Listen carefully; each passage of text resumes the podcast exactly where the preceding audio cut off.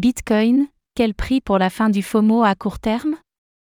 Le débordement de la résistance à 53 000 dollars US en début de semaine avec les achats de Bitcoin par MicroStrategy a déclenché une phase haussière verticale plus vue depuis le bull run des années 2020 et 2021.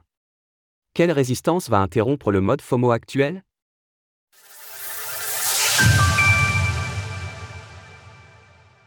Bitcoin reste leader avec un mois de février exceptionnel.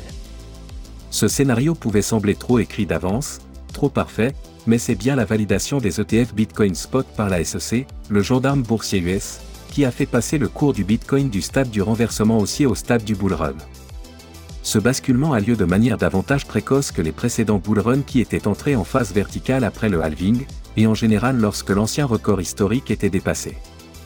Les flux massifs qui se conjuguent sur les ETF, les contrats futurs, les contrats d'options et le BTC Spot ont donc généré des cassures techniques haussières plusieurs semaines en amont du halving, qui est attendu autour de la date du 15 avril prochain. L'ATH sera-t-il franchi avant le 15 avril? Il sera très certainement rejoint avant le halving. Pour prendre du recul, j'ai fait le tour d'horizon des bougies japonaises mensuelles du cours du Bitcoin et ce mois de février 2024 est hors norme, aucune bougie mensuelle du précédent bull run n'a eu une amplitude aussi large. Quelle résistance technique va être en mesure d'interrompre le mode FOMO qui a prévalu à court terme? Comme beaucoup, je pense que la proximité de l'ATH devrait ouvrir la voie à une pause dans la tendance haussière. Plus précisément, j'ai une cible théorique de vague 3 qui se trouve à 65 000 dollars US, soit l'extension 2618 de Fibonacci.